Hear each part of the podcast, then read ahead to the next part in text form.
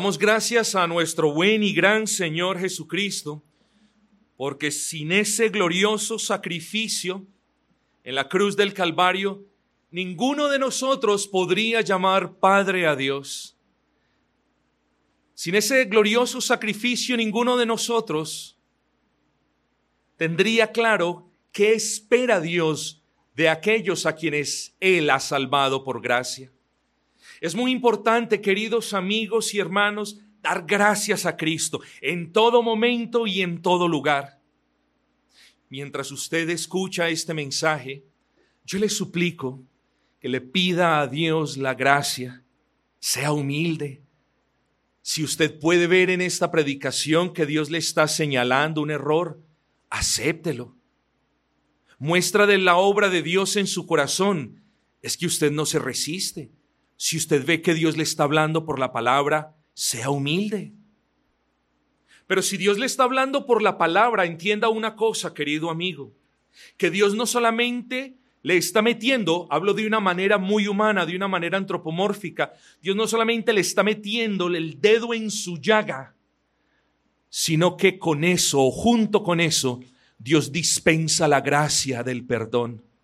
Así que si hoy Dios le muestra su pecado, por favor, mire a Cristo y venga a Cristo y pida perdón de pecados a Dios Padre en el nombre de Cristo. No se quede admirando un sermón cuando hay más que hacer detrás de ese sermón. Venga a los pies del Señor Jesucristo. Porque hoy encontramos un requerimiento divino, como muchos otros en la Escritura. Un requerimiento muy específico no para mí, sino para todos aquellos que realmente han sufrido esa transformación que Dios obra en su omnipotencia. Hoy Dios requiere de quienes verdaderamente son cristianos que vivan de manera digna. No es una invitación del pastor, no es algo que predicamos por cierta tradición, es un requerimiento del Dios Altísimo para con su vida. No se resista. Vengamos hoy a la palabra de nuestro buen y gran Señor en el capítulo número 4 del libro de Efesios. Allí vamos a encontrar eso que Dios demanda que requiere de su pueblo. Efesios capítulo número 4, versículo número 17. Dice la palabra de nuestro buen y gran Señor, esto pues digo y requiero en el Señor, que ya no andéis como los otros gentiles que andan en la vanidad de su mente, teniendo el entendimiento entenebrecido, ajenos de la vida de Dios por la ignorancia que en ellos hay, por la dureza de su corazón. ¿Notaron lo que Dios requiere de ustedes? Lo que Dios requiere de todos sus hijos es que nosotros podamos vivir vidas dignas de Cristo. Lo que Dios demanda de quienes realmente han creído el Evangelio es que esas personas vivan como personas que realmente han sido salvadas por el Evangelio. Noten lo que está diciendo el apóstol Pablo, pero siempre tenemos que mirar quién fue el que inspiró estas palabras y no encontramos allí a nadie sino a la tercera persona de la Trinidad, al Espíritu Santo, igual en honor, en poder y en gloria con el Padre y con el Hijo. Así que nos está hablando Dios. En cierta manera yo lo único que estoy haciendo es replicando estas palabras, expandiéndolas y aplicándolas de manera proporcional pero es Dios el que le está hablando. Aquel a quien usted llama, oh, mi Dios y mi Señor, Él es el que le está hablando. ¿Acaso? Si yo soy dueño de este objeto, ¿no puedo hacer con este objeto lo que yo considere apropiado? Por supuesto que sí. Bueno, cuando nosotros creemos en Cristo, Él, lo confesamos a Él como nuestro Señor.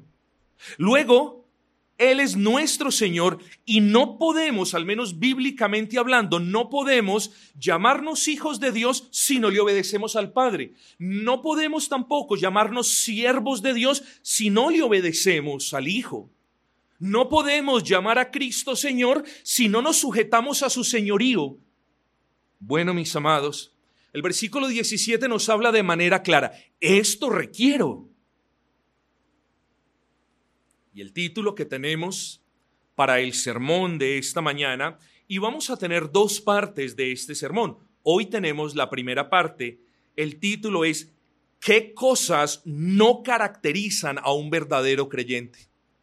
¿Qué cosas no se deberían ver en un verdadero creyente? Hemos leído pues los pasajes, los versículos 17 y 18. A partir de este punto, mis amados hermanos, ustedes van a notar que el, el contenido de la epístola del apóstol Pablo a los hermanos de la iglesia de Éfeso va cambiando. Ahora, y no es que el apóstol deje de lado el dogma o la doctrina, pero ahora viene esa parte de la praxis, de la aplicación. Es apenas evidente. El apóstol Pablo enseña o ha enseñado la doctrina y ahora les dice a aquellos hermanos cómo deben vivir en la práctica. Entonces, algo, una cosa es la doctrina, y de eso ya hemos hablado. Sobre la doctrina, la iglesia fue levantada. En la doctrina, la iglesia es unida. Y por la doctrina, la iglesia se va edificando. Ahora, hemos visto la doctrina. Ahora sigue algo igual de importante. Ahora sigue cómo vamos a vivir para la gloria de Dios teniendo en cuenta esa doctrina. Porque la doctrina puede ser absorbida por sus mentes, pero solamente, mis amados, si Dios obra, solamente podremos obedecerla si Dios obra gracia en nuestro corazón, en nuestra voluntad, inclinando esa voluntad a una obediencia conforme a esa doctrina. Entonces, en cierta manera, es más fácil que usted atesore doctrina o que usted se glorifique con la doctrina, que usted esté contento porque ha podido entender una doctrina. Pero si, hermano, si yo puedo cuantificar, ese solamente es la mitad del proceso. Ahora sigue la práctica. Es decir, cómo usted vive conforme a esa doctrina. Así que a partir del versículo 17 encontramos esa parte aplicativa de la carta. Y quiero decirle esto. Muchas veces lo he desafiado desde este púlpito, mi hermano. Y creo que lo he hecho con amor, con diligencia. Y creo que lo he hecho en el nombre de Cristo con una limpia conciencia. Pero hoy quiero renovar esos desafíos y espero que el Señor utilice estas palabras y que compunja su corazón, porque es necesario que todos y cada uno de nosotros, si bien no perfectamente, porque a este lado de la eternidad ninguno de nosotros va a obedecer al Señor de manera perfecta. Pero es necesario que nuestros corazones sean compungidos porque hoy tiene una hoy, hoy, Dios tiene una demanda que le está recordando. No es que usted no lo hubiera sabido, usted lo ha sabido, pero ha sido negligente con esta demanda. Y quiero decirle algo. Su cristianismo no puede ser verdadero a menos que su manera de vida corrobore la doctrina cristiana. Así que nadie puede hablar de un cristianismo bíblico a menos de que por la gracia de Dios comprenda la manera en la que debe vivir, es decir, comprenda la doctrina, y que por esa misma gracia de Dios se esfuerce por vivir para su gloria, o sea, la práctica. Luego, cuando hablamos de un verdadero cristianismo, que es lo que nosotros queremos vivir, tenemos que hablar de una comprensión de la doctrina, es decir, cómo Dios quiere que yo viva. Por eso decimos que la escritura es la norma máxima de fe y de conducta o de fe y de vida. Es decir, yo tengo que comprender cómo Dios quiere que yo ande. Pero también me tengo que esforzar para andar como Él quiere. Así que necesitamos nuestras facultades, necesitamos nuestra mente, nuestra razón para comprender, pero necesitamos nuestra voluntad. Pídale al Señor que renueve su voluntad para poder obedecer.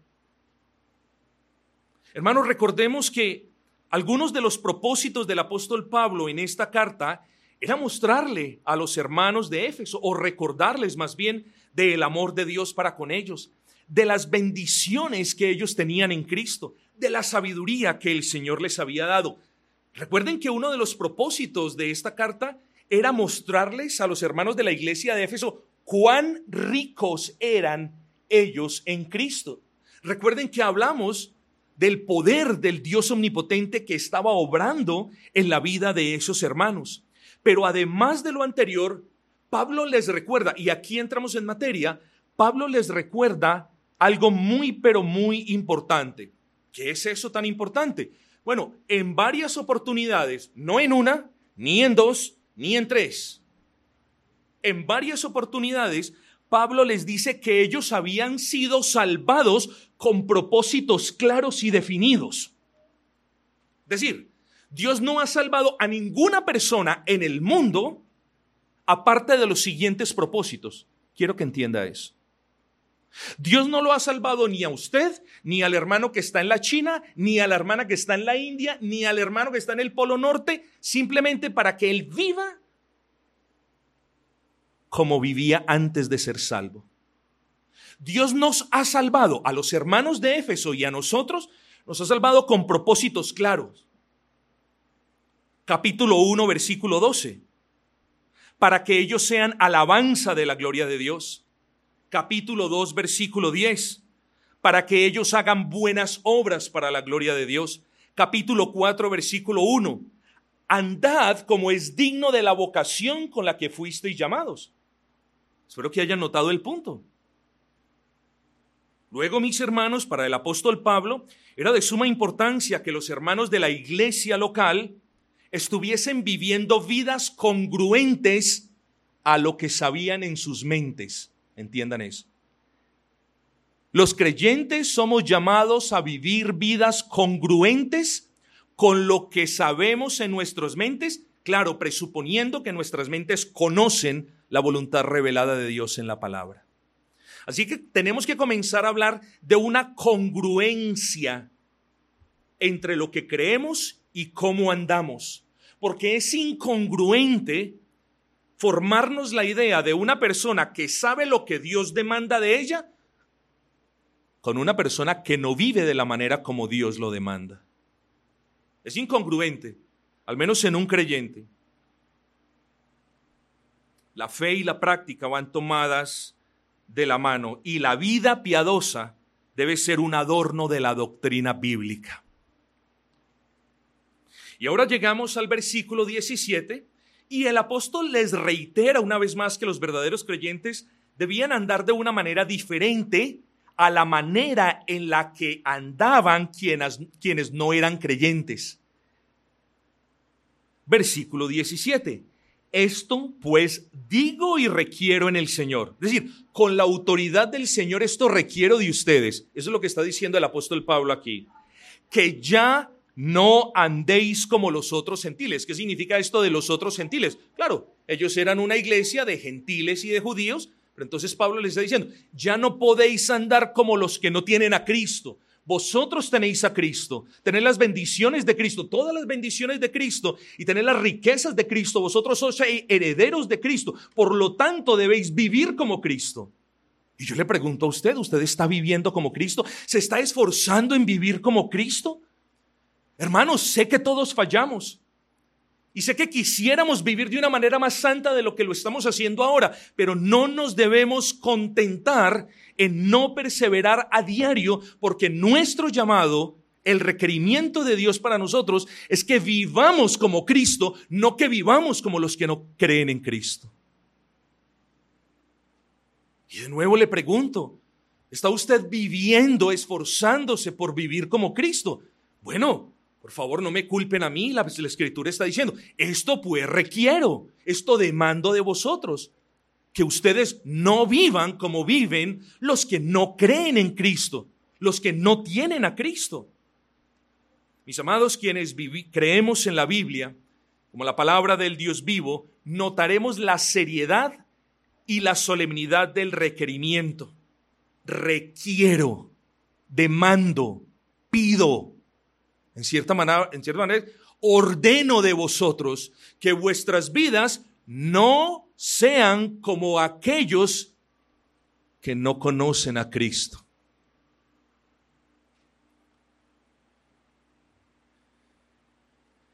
Esto pues digo y requiero en el Señor que ya no andéis. Esa expresión es una expresión muy diciente para nosotros.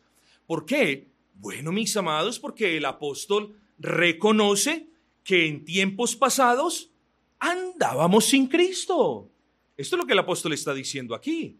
Ya no andéis. Esto presupone que en tiempos pasados, es decir, antes no creíamos en Cristo, antes no habíamos sido sellados con el Espíritu Santo, antes no teníamos la luz para ver nuestros pecados, entonces el apóstol simplemente nos recuerda, antes ustedes andaban sin Cristo.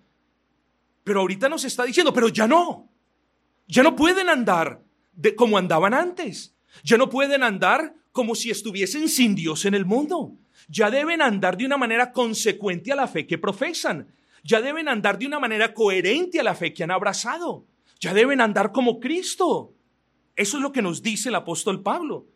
Su manera de andar antes era desordenada, desobediente, en abierta rebeldía y, y en osada oposición a Dios. Pero ya no. Es importante aclarar, mis queridos hermanos, que la verdadera obra de la gracia de Dios en la salvación no perfecciona de manera instantánea a los creyentes. Cuando Dios nos salva, Dios no nos perfecciona de manera instantánea. A ver, Dios nos justifica y nos santifica de una manera instantánea, porque para Él somos santos, porque nos ve en Cristo, pero hay una santificación, hay un aspecto de la santificación que es progresivo. Y a eso es a lo que hago referencia. Dios cuando nos salva, ahí comienza apenas el camino. Dios no nos santifica de manera súbita, de tal manera que nosotros los creyentes seamos automáticamente perfectos y no tengamos que hacer nada. Hermanos, eso no hace la gracia de Dios, al menos como ya lo he explicado. Lo que sí hace la gracia de Dios en el verdadero creyente es sembrar el deseo de andar de una manera digna. Eso sí hace la gracia de Dios. Así que cada uno de los creyentes nos debemos preguntar si tenemos ese deseo. Señor, ¿tengo yo el deseo de andar de una manera digna? ¿Tengo el deseo de no mentir? ¿Tengo el deseo de no robar más? ¿Tengo el deseo de no engañar? ¿Tengo el deseo de decir la verdad? ¿Tengo el deseo de apartarme de estas cosas? Esas son las preguntas que nos debemos hacer, porque la gracia del Señor sí hace eso en el corazón de quien, en el corazón de quien Dios ha obrado. Note que en ningún momento el apóstol Pablo habla de que la vida del creyente eh, es aquella donde no puede haber pecado. Mis amados hermanos, y donde todo sea obediencia al ciento por ciento, ya lo hemos expresado antes, esa realidad la vamos a vivir, pero cuando no estemos en este mundo. No obstante, mientras estemos en este mundo, hay algo que no nos debe caracterizar y es que nuestras vidas sean como las vidas de quienes no han creído en Cristo. Eso no nos puede caracterizar. Si Dios ha obrado en nosotros, lo que nos debe caracterizar es una vida en obediencia, en sujeción a la palabra. Así que mis amados, en ocasiones, y lo repetimos muy a menudo, somos torpes y todos nosotros los creyentes nos avergonzamos de esas torpezas y caemos y nos dolemos por nuestros pecados. Y venimos delante del Señor pidiendo perdón por los pecados y venimos en fe y somos perdonados de los pecados. El apóstol Pablo sabía que cada uno de nosotros tiene una lucha diaria y es importante, mis amados hermanos, que nosotros tengamos eso en mente, para que usted entienda esa cuestión de la lucha entre la carne y la corrupción y ese pecado remanente que aún permanece en el corazón. Lea, le recomiendo Romanos capítulo 8. Así que Pablo no está hablando de que, oiga, esto demando, que no haya nunca más pecado. Pablo sabía que el pecado es algo con lo que luchamos a diario. Eso es una realidad. Y mis luchas, lo hemos dicho, no son las suyas. Y las luchas suyas no son las del hermano. Y no obstante, el llamado es a vivir vidas dignas de cristianos. A reflejar la gracia de Cristo. a que otros puedan ver nuestras buenas obras y puedan glorificar, como lo dice Mateo capítulo 6, a nuestro Padre que está en los cielos. Somos llamados a eso, mis hermanos. No somos llamados a esconder nuestro testimonio porque nos avergonzamos del testimonio. Usted esconde aquello de lo que se avergüenza. No podemos esconder la vida que Dios nos ha dado. No podemos estar avergonzados de lo que Dios nos ha dado. Tenemos que mostrarla para que otros glorifiquen a Dios. ¿Y eso qué quiere decir? Que debemos vivir vidas dignas, hermanos, que genere en otras personas la pregunta de, ese es diferente, ¿qué le habrá pasado? Hermanos, la pregunta entonces, ¿acaso en medio de mis luchas, acaso en medio de mi pecado remanente, acaso en medio de mis tonterías, de mis falencias, acaso podemos vivir vidas dignas del Evangelio? Claro. Y ese es el llamado, mis amados hermanos, porque una cosa es el pecado en medio de una vida santa, de un testimonio santo, y otra muy diferente es un destello esporádico y espasmódico de santidad en medio de una vida en pecado. Y esa es la gran diferencia. Una cosa es el pecado en medio de una vida consistente, de una vida esforzada por la gloria de Dios. Y otra cosa es que de cuando en cuando por allí exista un rayito de santificación en medio de un océano de pecados. Una cosa es la derrota esporádica mientras batallamos por esa santidad y otra muy diferente es vivir una vida derrotada alejado de la santidad. Hermanos, llevamos luchas, llevamos cargas, somos torpes, somos ovejas. Y no obstante, si el apóstol en nombre de Cristo y con la autoridad de Cristo demanda que nosotros vivamos vidas dignas, es porque lo podemos hacer. Y debemos encontrar ánimo, hermanos. Y si no tenemos ánimos, debemos pedirle ánimo al Señor, porque todos los creyentes queremos vivir vidas dignas para la gloria del Dios que nos ha salvado. ¿Cómo anda usted? Bueno, yo no lo sé. Dios sí sabe cómo está andando usted. Dios sabe si usted está andando como un verdadero creyente o como quienes andan allí afuera en el mundo sin Cristo. Él lo sabe y cada uno de ustedes lo sabe. Dios sabe si usted está andando como un gentil, como un inconverso. Ahora, ¿cómo andan los inconversos? Eso lo sabemos todos, porque todos alguna vez lo fuimos.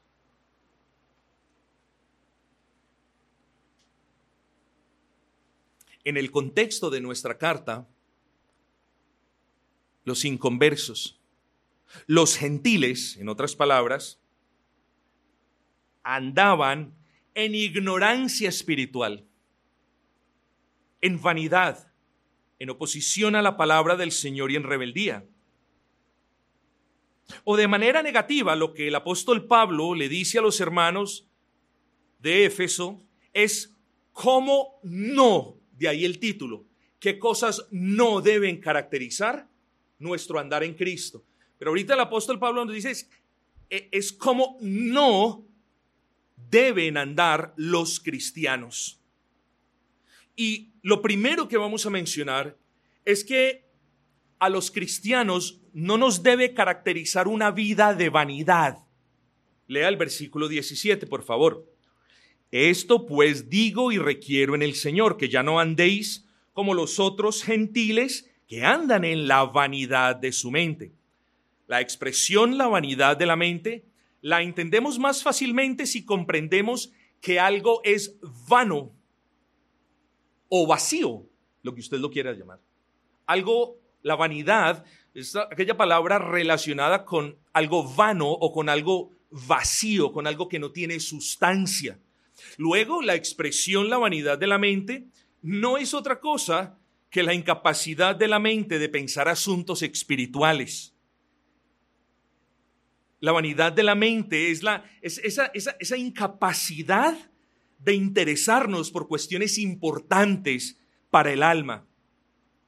Una persona, para que lo vea más claro, una persona que vive en la vanidad de su mente es alguien que piensa de manera constante en cuestiones vacías o en cuestiones inútiles. Y ojo que con esto no le estoy diciendo que levantarse para trabajar, que conseguir el sustento, que hacer las cosas que tiene que hacer son cosas inútiles. Todos tenemos que hacer ese tipo de cosas.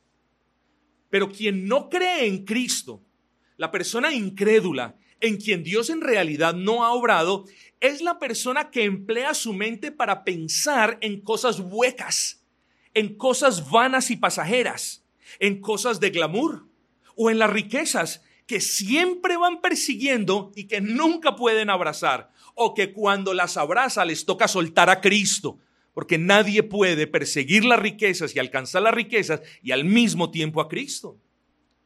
Puede que Dios le conceda a alguien riquezas, pero existen personas creyentes que andan en la vanidad de sus mentes procurando los millones a diario y no van a alcanzar ni los millones ni a Cristo. Tengan cuidado. La vanidad de la mente, en las apariencias, en la belleza, pero no piensan en su realidad espiritual. No piensan en Dios, no piensan en cómo agradar, no piensan en ellos mismos, no piensan en su necesidad. Entonces, la expresión la vanidad de su mente hace referencia a aquellas personas que viven no procurando la gloria de Dios, sino que viven pensando en las cosas de este mundo. Y la orden del apóstol Pablo es que no vivamos como la gente de este mundo que piensa en las cosas de este mundo porque es incapaz de pensar en las cosas de Dios, en los asuntos trascendentales para el alma. Miren entonces aún cuán bajo podemos caer los creyentes que con la gracia de Dios y habiendo sido salvados por Dios podemos comportarnos en ocasiones como meros incrédulos pensando en el aquí y en la ahora. A las mujeres, tengan cuidado con el exceso de, de, yo no diría maquillaje porque aquí nunca se ha criticado eso. Tengan cuidado con el exceso de adornos y de cómo se visten y cómo se arreglan. Tenga cuidado. No es que usted no lo pueda hacer, pero tenga cuidado de que esa cosa no la esté absorbiendo, de que usted no esté viviendo como viven las mujeres incrédulas. Y lo mismo los varones. Hay muchas aplicaciones que podríamos escribir. Sin embargo, no lo vamos a hacer. Pero mis amados hermanos, cuando yo como pastor veo algunas almas, ustedes no saben cuánto me entristezco. El problema es que parece que en ocasiones soy el único que me entristezco. Cuando quizás usted también debería entristecerse porque no está andando como es digno de Cristo. Qué pesar. Qué pesar que los salvados por gracia anden preocupados, tal y como lo hacen los incrédulos, por llenar sus vidas de cosas huecas, de cosas que no le aportan al alma, de cosas que no le ayudan a glorificar a Dios, de cosas que le están robando el tiempo de su devoción, de cosas que están quitando su mente de los asuntos celestiales. Qué tristeza, mis amados. Qué tristeza que las personas que han sido salvadas por gracia, que tienen la capacidad de mirar a los cielos con los ojos de la fe, estén mirando en las cosas de la tierra, ocupados en las cosas de la tierra. Qué pesar, hermanos. Cierto comentarista dice que la vida de los incrédulos era la de aquellos ingenuos que perseguían sombras, que hacían burbujas pensando que las burbujas les iban a durar para siempre y que vivían sin considerar quién era Dios y qué demandaba Dios de ellos. Esto es muy acertado, porque los creyentes no podemos ser conocidos por andar en vanidades persiguiendo cosas ilusorias como lo hacen los incrédulos, mis amados. Note, por favor, que no le estoy pidiendo, tiene que ser perfecto, hermana, tiene que ser perfecto el hermano de allá atrás. No se los estoy diciendo. Les estoy diciendo nomás que como creyentes, si es que lo somos, nos debemos esforzar por cumplir con esta demanda de Dios de vivir vidas diferentes a las que vivíamos cuando estábamos sin Cristo. Eso es lo que les estoy diciendo. Hermanos queridos, esforcémonos más para pedirle al Señor la gracia para que nos habilite que nos capacite para vivir vidas que le glorifiquen, hermanos. Debemos emplear nuestras facultades para pensar qué cosas agradan a Dios, cómo ser de bendición para nuestros hijos, cómo ser de un apoyo correcto para nuestras esposas, cómo ser de utilidad en el avance del reino. Esas son las cosas en las que pensamos quienes hemos sido salvados por gracia. Hermanos, los incrédulos vivían en las vanidades de sus mentes. ¿Cierto? Es, esto, esto, la expresión en el original griego proyecta la idea de, de idolatría, de personas que adoraban cosas huecas. Hermanos, nosotros no adoramos cosas huecas. Nosotros adoramos al Dios vivo y omnipotente. No se comporte como si todo a su alrededor girara en cosas huecas. No se comporte como quienes adoran un trozo de yeso o de madera. Y usted dice, no, yo no lo hago. Oh, pero en cierta manera sí lo está haciendo. Tenga cuidado con esas cosas. Mis amados, nuestras vidas no pueden ser conocidas por vanidades, por cosas ilusorias, por cosas huecas. Nuestras vidas deben ser conocidas porque nuestras mentes están fijadas en la persona de Cristo. Porque a menudo traemos a nuestras mentes la obra de Cristo por nosotros. Porque leemos la escritura y nos damos cuenta de aquello que el Señor demanda de nosotros. Nuestras vidas son conocidas no por lo que decimos, sino por nuestras obras está bien, no somos salvos por obras, pero sí somos conocidos por las obras que hacemos de obediencia. Hermanos, sacudámonos ya de tanta mediocridad en nuestras vidas. Seamos conscientes de que debe haber congruencia en la manera como vivimos. Esforcémonos por vivir más para la gloria del Señor. Así que no debe ser característica de la vida de un creyente el andar en la vanidad de la mente. Pero una segunda característica que no debe estar asociada con la vida de un verdadero creyente, la encontramos en el versículo 18. Vamos a leer el versículo 17 de nuevo. Esto pues digo y requiero en el Señor, que ya no andéis como los otros gentiles que andan en la vanidad de su mente, teniendo el entendimiento entenebrecido. Eso es lo que dice el texto. Recuerden que ahora les dije cuán bajo podemos caer incluso nosotros los creyentes. Ojo con esto. Si un verdadero creyente es en realidad un verdadero creyente, jamás va a dejar de perseverar en la fe, jamás va a caer de la gracia. Eso es cierto. Eso nos dice la palabra. Pero un verdadero creyente aún puede caer bajo. Y es lo que tiene en mente el apóstol Pablo. No caigan tan bajo como viven los gentiles, los que no conocen al Señor. Porque esas personas tienen sus entendimientos entenebrecidos. Espero que haya notado el mensaje. El mensaje del apóstol Pablo es, no viva su vida con la venda puesta en los ojos como lo viven los demás que no conocen a Cristo. Es que cuando Dios lo salvó a usted, Dios le quitó la venda de sus ojos. O si lo quiere ver con otra figura literaria, Dios le abrió a usted los ojos. ¿Cómo es posible de que su vida sea un ir y venir de un lado para el otro sin que nunca se afiance en Cristo? ¿Cómo es posible que su vida se asemeje a la de a la de una persona en medio de una oscuridad que no sabe hacia dónde se dirige. Cuando usted tiene la luz de Cristo y cuando la luz de Cristo le ha permitido ver su pecado, ¿cómo es posible de que creyentes anden de esa manera? ¿Cómo es posible que creyentes anden como si no tuvieran entendimiento de lo que es bueno y de lo que es malo? ¿Cómo es posible de que los creyentes no tengan discernimiento para escoger y la voluntad para escoger lo que es bueno. ¿Cómo es posible? Uno lo entiende de los incrédulos, pero no de aquellos en quienes el Señor ha obrado. Mis amados hermanos, tenemos a un Dios bueno, a un Dios perdonador, pero a un Dios que nos hace demandas que nosotros podemos cumplir con su ayuda. Necesitamos más oración. Cada uno de ustedes necesita más introspección. Cuando la escritura hace referencia al entendimiento entenebrecido, el punto que la escritura nos quiere señalar es la ceguera del incrédulo y su inhabilidad para discernir los asuntos espirituales. Hermanos, ¿cómo viven los impíos? ¿Cómo viven los incrédulos o cómo viven los gentiles en el contexto de nuestra carta? Ellos no conocen el camino a la cruz. No lo pueden conocer. No ven.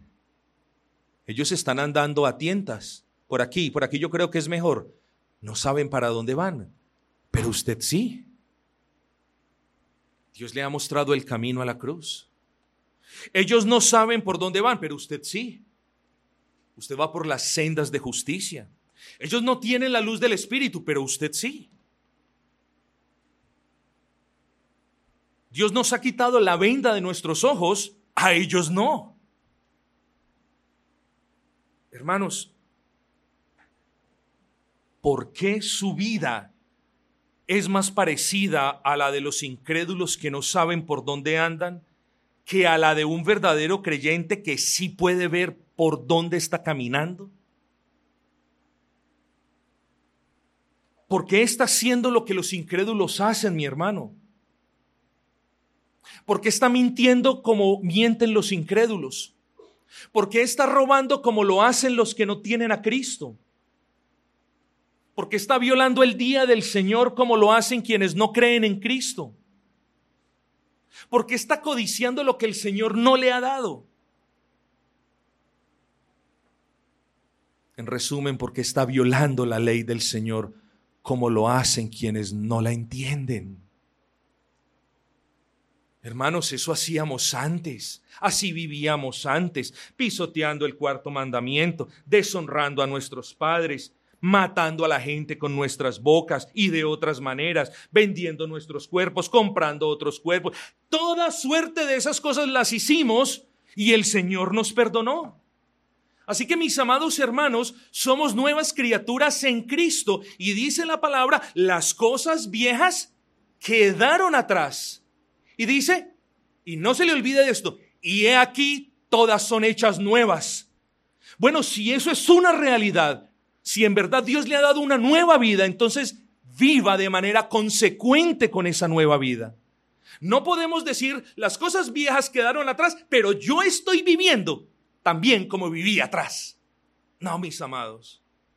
Somos torpes, nos equivocamos, tenemos un Dios perdonador, vengamos delante de ese Dios a que perdone nuestros pecados, pero seamos conscientes de que habiendo sido hecho nuevas criaturas en Cristo, y habiendo sido adoptados en la familia de Cristo, y habiendo el Señor sellado nuestros corazones con la ley de Cristo, vivamos entonces conforme a Cristo.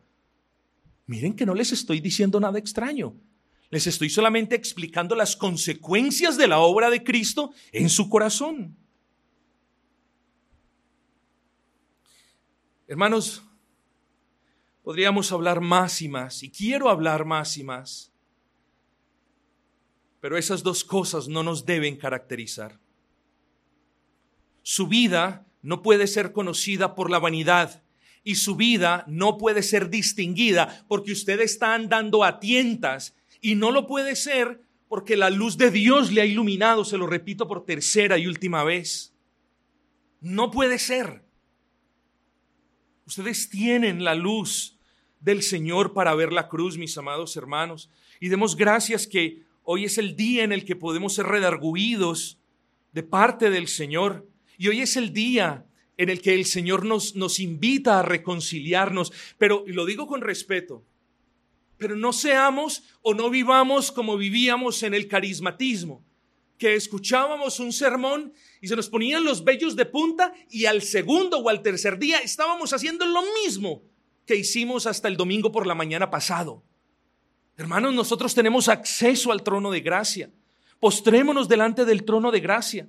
Si el Señor le ha mostrado la incongruencia de su vida en relación a la fe, venga delante del Señor. Y damos gracias que hoy es un día de arrepentimiento y de reconciliación. Usted sabe dónde queda la cruz. Venga delante del Señor. Mis amados hermanos, usted tiene al Espíritu Santo para que lo encamine de regreso a esas sendas de justicia. Usted tiene un Dios que siempre perdonará los pecados de los hijos, siempre perdonará los pecados de los hijos. Vengamos pues delante de Él y pidamos de Él la gracia para no vivir más como viven los que no son cristianos. Sí, es verdad. Antes de la obra de gracia de Dios en usted, usted andaba como quienes piensan nimiedades y como aquellos cuya vida gira en torno a cosas huecas, sin beneficio. Es cierto, antes de su regeneración su vida era un desorden. Usted andaba de un lado para el otro. Pero eso quedó atrás, mis amados hermanos. Quienes en verdad han creído en Cristo pueden decir soy salvo y Dios me perdonó todas las deudas. Pero sean conscientes de que es su responsabilidad buscar la gracia del Señor. Aproveche los medios de gracia, mis amados hermanos. No deje de congregarse. Persevere leyendo la palabra, persevere examinándose a la luz de la escritura, congréguese para los estudios, para las reuniones de oración, por favor hágalo. No es que yo me sienta solo aquí porque usted no viene. Busque los medios de gracia, porque si usted desprecia los medios de gracia, no va a ser posible que usted viva de una manera digna. De una manera digna no podemos vivir aparte de la gracia del Señor y Dios ha designado medios, canales de donde fluye la gracia. Entonces aprovechémoslos. Hermano, ¿qué testimonio es el suyo? ¿Qué testimonio es el suyo si su andar es caracterizado por hacer, pensar y decir y anhelar las cosas que hacen, dicen y piensan los que aborrecen a Dios? Dígame qué testimonio es. ¿Qué testimonio es el suyo si su vida es caracterizada por vivir en la oscuridad de sus pecados como si tuviera vendas en sus ojos? O quizá las tiene todavía. Y como lo decíamos en el sermón de esta mañana, está engañado creyendo que es cristiano cuando no lo es. Yo no lo quiero hacer dudar de su salvación. Pero quizás las tiene y por eso usted no sabe por dónde va. Pero yo veo aquí creyentes, creyentes en quienes he visto la gracia de Dios. Yo veo creyentes, mis amados hermanos, y yo les repito, no es de testimonio si su vida, mejor se lo pongo de esta manera, si su vida no está siendo consecuente, si su vida no está adornada de gracia, de buenas obras que glorifican al Señor, usted está siendo instrumento para que otros se burlen de Cristo. Si su vida no es consecuente a las demandas de la palabra del Señor, usted se está prestando para que otros crean en un Dios que no tiene poder. Porque ¿cómo van a creer en un Dios de poder si su vida es lo mismo ahora que antes de haber supuestamente creído? Su testimonio es de piedra de tropiezo para muchas personas. Tenga cuidado con él. O puede ser de bendición para muchas otras. De igual manera, tenga cuidado con su testimonio. Examínese, por favor. Ahorita que llegue a casa, o a lo largo del día o en la noche, examínese. ¿Se caracteriza mi vida? Porque estoy andando en la vanidad de la mente y con un, con un entendimiento entenebrecido. Recordemos lo que demanda Dios. Dios demanda, requiere que ya no andemos como andan los incrédulos. Ojo, que Dios no le está demandando en el versículo 17, Dios no está demandando estas cosas de los incrédulos, las está demandando de los creyentes. No tendría sentido si las demanda de los mismos quienes no la pueden hacer. Tiene sentido, sí y solo sí, la demanda, como es este caso, de quienes pueden andar esa vida digna y de quienes quieren andar esa vida digna. ya no anden como los otros gentiles. Venga pues en arrepentimiento delante de Dios, hermano. Pídale que renueve sus deseos, que renueve y revitalice su voluntad, que le conceda más temor por su palabra, que ni el mundo, ni sus compañeros, ni su familia, ni nadie diga, miren a ese. Disque cristiano y diciendo mentiras. Disque cristiano y robando. Disque cristiano y no se congrega en la iglesia. Disque cristiano y haciendo lo mismo que hacía antes. Pídale al Señor la gracia, mi amado. Pídale al Señor la gracia para que todo el mundo, por el contrario, para que su familia, para que sus hijos, para que sus vecinos, para que todos en su trabajo y en todas partes más bien digan, miren a ese.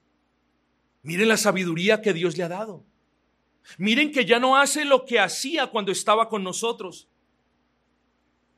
Mire cuán diferente es su vida ahora. Mire cuán grandes obras ha hecho Dios con él.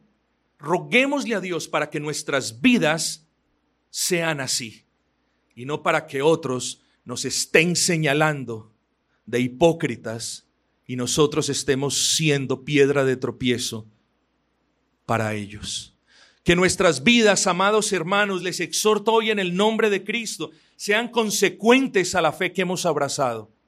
Necesitamos gracia para poder obedecerle, pero tenemos a un Dios de gracia. Así que teniendo un don de gracia e infinitud de gracia que Él está dispuesto a darnos, no se justifica que nosotros estemos andando como lo hacen quienes carecen de gracia. Bendita sea la palabra de nuestro buen Dios.